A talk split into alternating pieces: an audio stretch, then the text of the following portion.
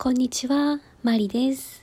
えーっと、1月20日、水水水曜日の、えー夜19時半頃収録をしております。えー実は今日結構疲れてるんですよね。うん、私、お疲れ。うん、お疲れ。またまた自分で言っちゃう。あの今日疲れてるのがですねその私のその職場でですねえっと正面の席に座ってる子が体調不良っていうことでえ朝から電話が来ましてでもう熱があって咳が出るっていうことだったので休みを取ってもらって病院に行ってもらってたんですけどまああのこんな時期なのでまあもしかしたらもしかするかもみたいな話になりましてですね。であの雑用グループ長の 私はですねいざ本当に PCR 検査受けて例えば陽性とかなったらどうしようっていう感じになりましてそのえ本部宛てに報告する方法とかあとはその消毒をすることになった時のマニュアルとかを必死で探してましてですね、えー午前中多分それでほとんど潰れちゃいましたね。あめっちゃ疲れた。であの結論からいくと、まあ、あの PCR 検査は不要っていうことで、まあ、症状から言っても多分風邪だろうということになりましてまあ、ただあの時期が時期なのでもう治るまではあの家で休暇を取ってくださいという扱いになりましていやー疲れた。で何が怖いって 私の正面の席に座ってる子なのでいや私なんか一番危ない人やんみたいな。うん。そうなんですよ。私一番危ない人だったんですよ。やべえ。ギリギリセーフ。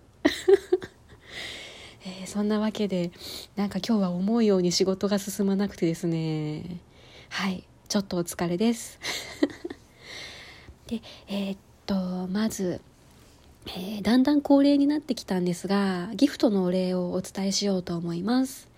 えっと文子組のですね3名の方から、えー焼きそばパンと美味しい棒2本をいただいております。ありがとうございます。でそのうちお二人からはですねメッセージも頂戴してまして、えー、とまずお一人目なんですけれども、えー、文子先生のトークと一緒に毎日聞いています、えー私の場合はレッスンの先生は同性の女性の先生で探しました。手や指が男性よりも小さめだったり腕力や体格も近くて学びやすそうだったからです。実際に習ってみると、え指や手や腕を持って補助してもらうこともあるので安心感があります、えー素敵な先生に出会えるといいですね。大人のバイオリン仲間がいっぱいいることが分かって嬉しいです。とのメッセージです。いやすごいですね。最初から女性の先生っていうので絞って探されてたんですね。あそっかその手もありなんですね。あの私の場合はですねその無料体験レッスンに最初行った時は女の先生だったんですけどその入会する時に後から聞いたらその先生は平日しか担当してなかったみたいなんですね。でまあ平日のレッスンはちょっと難しいので土日入れる男性の先生がついてくれたっていうもうそういう経緯なんですね。あそっか。女性の先生だとその触ってサポートもしてくれるんですね。うん確かに、まあ、いくらバイオリンの先生でも男性に触られたらちょっとって思いますし手の大きさとかもね全然違うのでうんそういう意味では同じ女性の先生にするっていうのもいいのかもしれませんね。うん。あと大人のバイオリン仲間本当に多いですよね。あのツイッターも私やってるんですけどその独学で頑張ってる人とかもいてあなんかすごい皆さん頑張ってるなーっていう刺激をいつももらっていて私も頑張っていこうと思っています。でえー、っともう一人からのメッセージはですね、まあ、あのいつも仲良くしてくださっているお姉様からなんですがうーんあのこのメッセージはですね私すごいじんわり来てものすごく嬉しかったのでこれは紹介せずに私の心の中に留めておこうと思います。すいません。あでも要約するとあの不安もあると思うけど一人じゃないから大丈夫っていうなんか すいません。ざっくりしすぎかな。すいません。でもあのそんな感じの内容でした。もうね本当に心強いんですよ、ね、こんなにも踏み子組の皆さんに応援してもらえて私本当に幸せ者だなと思っています。もうでもあのー、ぶっちゃけ不安なんです。うん。不安なんですよぶっちゃけ。そのまあ一人も人 噛んじゃった。一人目の先生であのこんなことになっちゃったのでその次はいい先生に当たるといいですねとかいい先生に出会えるといいですねっていう感じで皆さん言ってくれるんですね。でその今のレッスンの先生も決してあの悪い先生ではないと思うんですよねただその私と合わなかった私の望むバイオリンのレッスンとは方法が違っていて、うん、私とは合わなかったっていうことだと思うんですよね。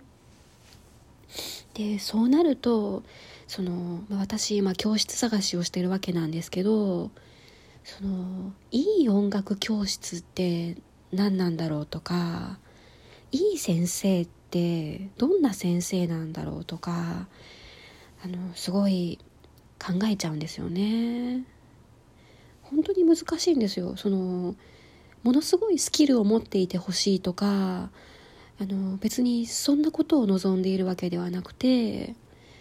うーん何かこうあのわからないことを質問した時にもう普通に「これはこうしたらどう?」とかアドバイスをくださってでまあ雑談は少なめがいいんですけどそのちょっと疲れてそうだったら休憩も入れてくれるとかあの私の様子を見ながら私がバイオリンを好きでいられるようにこうなんか一緒に歩んでくれる先生がいいなって思うんですよね。どっかにそんな人いませんかね？それを今頑張って見つけてるわけなんですけど。ねであのそのバイオリンの教室探しの方はですねえー、っと2箇所に声をかけてますっていう話をしてたんですけれどもえっと1箇所ですね無料体験レッスンの日程が決まりました。うん、決まりました。ちょっと拍手でいいのかどうかわかんないんですけど、あの、今週末はさすがに急すぎて無理だろうと思って、来週末の土日の日程で調整をしてたんですね。でもその日程調整をしていたところの教室で、その講師の方とちょうど日程があったみたいで、えー、と今週末の土曜日23日の午後にですね、えー、早速スケジュールを組んでもらえたんですよね。早っ。いや、早いんですよ。めっちゃ早い。どうしよう。いや、あの、最初に、その、あの、実は教室を探していてっていうふうに、あの相談したのが18日の夜にメールで送ったので実際動き出したのは昨日19日の話なんです。もうそれで23日に無料体験レッスン組んでもらえていやあの逆に早すぎて心の準備が 心の準備がうん。であの体験レッスンを担当してくれるのはですねどうやら女の先生みたいですでまあいろんなところで教えてらっしゃるみたいですしうんそのどうもプロプロというか音楽活動をメインにしてらっしゃる方で指導経験も長そうなのでいろいろ教えてもらえるかなとうん思っています。でまあさっきのいい先生だったらいいなみたいな ところに 戻るわけなんですけどうんあのいい先生だったらいいなってもちろん思うんですよ。で思うと同時にそのいい先生だと思って仮にそこの教室に決めて通い始めたとしてでそれで本当に正解なのかなって何て言うんですかねこう期待と不安が同じ分だけ存在している状況です今。うんでこれ本当に難しいんですよね。本当に自分に合った先生かどうかなんてその今の入会する前の時点では分かりようがなくてで後から振り返った時にああこの先生でよかったって思えるか、うん、最初の印象は良かったのになって思ってしまうか本当にどっちかなんですよね。うん今はですね見えない正解と戦っているところです。うんなんかこんな話をねそのバイオリン仲間の誰かとその実際に会って聞いてもらえたら嬉しいなって思っちゃいますよね。何分一人暮らしなのでこのラジオトークであの一人喋るしかなくてちょっと寂しいです。